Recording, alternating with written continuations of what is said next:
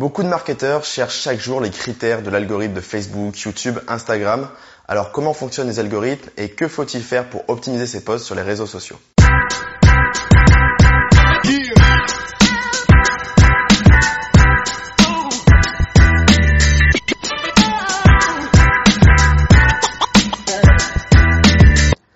Aujourd'hui, je ne vais pas vous expliquer les 10 bonnes pratiques à suivre pour obtenir de l'engagement sur Facebook, Instagram ou LinkedIn, ou encore vous expliquer chaque critère des algorithmes de vos réseaux sociaux préférés. Pourquoi? Parce que ça ne sert à rien, car il y a de grandes chances pour que quand vous verrez cette vidéo, ces derniers aient déjà été mis à jour et modifiés.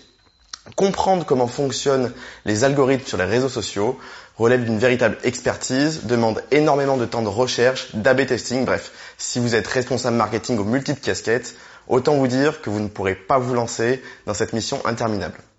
Moi aujourd'hui, je vais vous donner un seul principe de base qui vous aidera à améliorer vos résultats sur les réseaux sociaux. Arrêtez de vouloir plaire à un algorithme, une machine, une série de calculs et pensez aux utilisateurs des êtres humains, des émotions. Il faut arrêter de se prendre la tête à essayer de déjouer les plans de Facebook, LinkedIn, Twitter et compagnie. Et à partir du principe que, quoi qu'il arrive, un poste de qualité qui correspond aux besoins de l'audience que vous souhaitez toucher vaudra à coup sûr plus qu'un poste optimisé sur des règles algorithmiques que vous avez entendu parler au bureau ou lu sur un blog.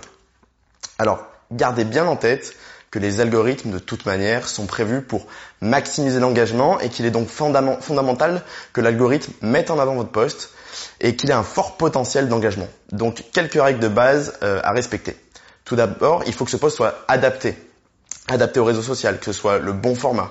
Il faut qu'il soit engageant, donc rapidement euh, provoquer de l'intérêt, des likes, des partages, des commentaires et il faut qu'il soit accessible. Toute personne doit pouvoir accéder à votre contenu. Donc si vous avez de la vidéo par exemple, les sous-titres sont indispensables car on sait qu'aujourd'hui la plupart des personnes regardent les vidéos sans le son parce qu'ils sont dans les transports en commun, sans écouteurs ou encore tout simplement parce qu'ils regardent euh, bah, ces vidéos au travail, dans des open space. Donc vous voyez que nous sommes typiquement sur une analyse d'un comportement humain et pas sur l'exigence d'un algorithme. Si je garde cet exemple de cette vidéo, en étant accessible à tous grâce aux sous-titres, vous aurez potentiellement plus de personnes susceptibles de réagir au contenu et donc plus d'engagement et donc une, amélioration de votre reach et donc la visibilité de votre poste. J'espère que ces conseils vous aideront à maximiser vos résultats sur les réseaux sociaux et je vous dis à très bientôt pour un prochain Ask